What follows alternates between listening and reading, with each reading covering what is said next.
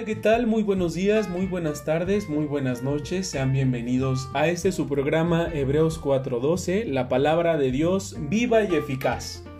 Nosotros acá, eh, justamente arrancando en septiembre, mes de la Biblia, vamos a hablar sobre este libro importantísimo e indispensable para nosotros los católicos, ya que es de vital importancia conocerlo, pues San Jerónimo asegura que desconocer las escrituras es desconocer a Dios. Por eso nosotros siempre tratamos o debemos de tratar de conocer la palabra de Dios para poder conocer a Dios, porque nadie conoce, nadie ama lo que no conoce, perdón, nadie ama lo que no conoce y es por eso que nosotros Sabemos, sí, claro, que la división de la Biblia es en el Antiguo y el Nuevo Testamento, que tenemos libros de diferentes tipos, pero siempre surge en nosotros una pregunta. ¿Cómo puedo conocer la Biblia?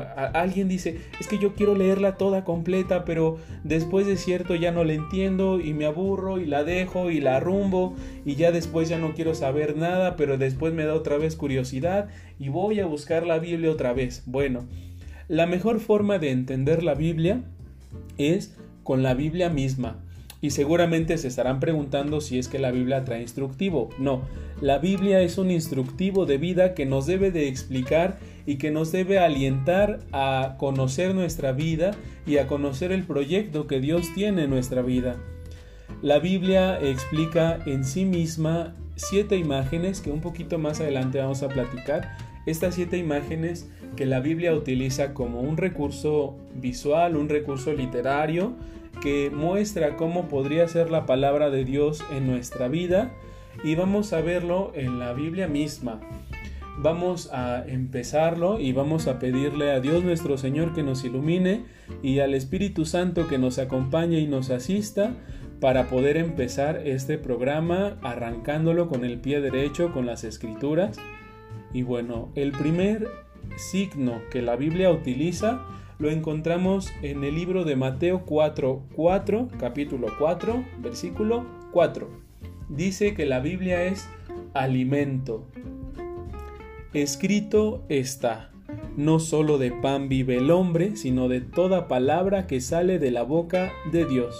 Entonces tenemos que la Biblia es alimento. Después de esto, seguramente han de recordar la parábola del sembrador y esto lo encontramos en el libro de Lucas en el capítulo 8 en el versículo 11. Dice, la semilla es la palabra de Dios. La semilla cae en nuestra vida y la parábola explica que dependiendo del terreno en el que caiga, va a germinar la semilla o se va a secar o va a venir cizaña o va a caer sobre rocas bueno, vamos a preparar entonces la semilla de nuestra vida, vamos a preparar la tierra para la semilla que es la palabra caiga y sobre todo penetre en nuestra vida. Después encontramos en el Salmo 119, en el capítulo 103, dice, cuán dulces son a mi paladar tus palabras, más que la miel a mi boca. La palabra de Dios también es dulce. La palabra de Dios conforta nuestra vida. Si en algún momento tienes alguna tristeza, bastará acercarte a, la Biblia que tengas en casa para que busques el consuelo. También encontramos en el libro de Isaías, en el capítulo 55, en el versículo del 10 al 11, dice, porque como desciende de los cielos la lluvia y la nieve, y no vuelve allá que riega la tierra, la hace germinar y producir, y da semilla al que la siembra y pan al que come. Así será mi palabra que sale de mi boca. No volverá a mi vacía, sino que lo hará por lo que yo quiero y será prosperada en aquellos para que la envíe. La palabra de Dios es agua y lluvia. Bueno, la palabra de Dios, como nosotros vemos, es algo fértil, es algo que da vida, es algo que, refresca, ¿no? Ahora que estamos en temporada de lluvias y vaya que aguaceros de repente se vienen, vemos que el agua que, que llueve no solamente riega, sino también limpia. Nos damos cuenta de este aroma muy fresco, muy particular, que queda después de la lluvia es porque el aire está limpio, se ha oxigenado la tierra, es un aroma muy particular, ¿no?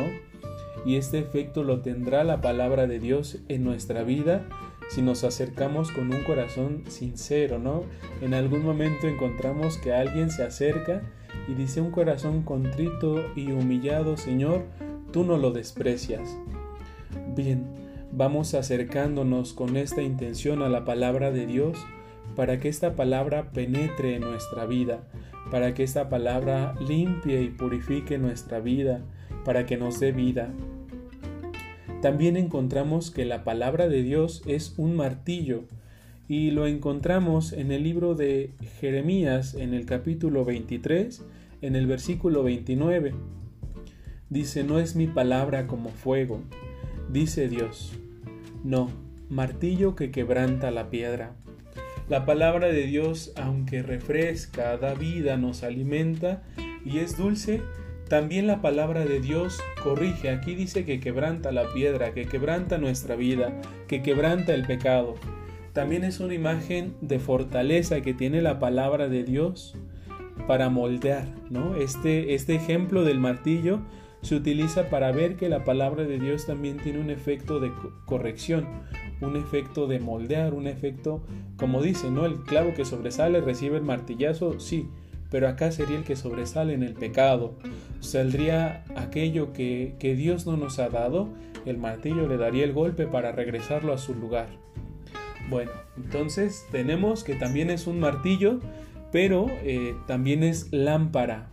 Este, este, esta imagen que de la lámpara particularmente es una de mis favoritas y está en el libro del Salmo 119, en el, en el versículo 105, capítulo 119 del Salmo 119, versículo 105, ¿vale?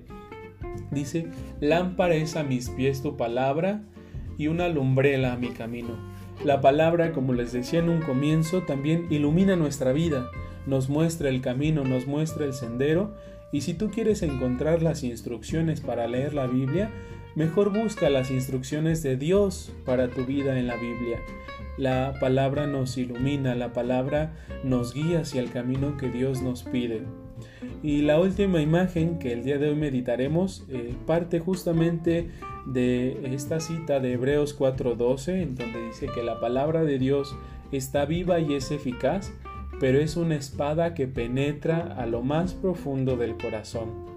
Esta espada es capaz de dividir pero de romper, romper con aquello que no viene de Dios, romper con aquello que no nos pide, romper con todo aquello que nos está separando de Dios.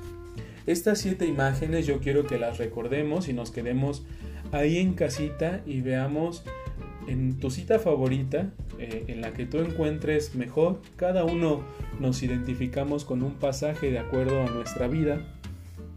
Algunos puede ser con la parábola del sembrador, quizás algunos otros con la parábola del Hijo Pródigo, quizás otros con el pasaje donde Jesús calma la tormenta, el pasaje de la samaritana, cada uno tiene su pasaje favorito. Entonces, mira si ese pasaje que a ti te gusta, ese pasaje que a ti te llega al corazón, es alimento, es semilla, es miel, es agua o lluvia, es martillo, es lámpara o fuego o es espada. Te invito a que revises ese pasaje y sobre todo que lo medites mirándolo desde estas imágenes, desde estas siete imágenes. Las voy a volver a repetir para que las guardes ahí en casita, pero sobre todo medítalas en tu corazón. Es alimento, es semilla, es miel, agua y lluvia, martillo, lámpara y fuego y espada. Meditemos entonces esto y vamos a pedirle a Dios nuestro Señor que nos acompañe en lo que queda de este fin de semana. Gracias por habernos acompañado. Este programa ya se está terminando, pero te invito a que medites la palabra de Dios en tu vida y sobre todo hay que pedirle a Dios nuestro Señor que nos acompañe y que su palabra también sea algo que nos inspire en nuestra vida para caminar según sus proyectos de acuerdo a los que Dios nos pide. Gracias por acompañarnos, te invito a que nos sigas en Facebook como la parroquia de Valle Oficial. Un gusto escucharte y un gusto poder platicar contigo Dios te bendiga, nos escuchamos en la próxima.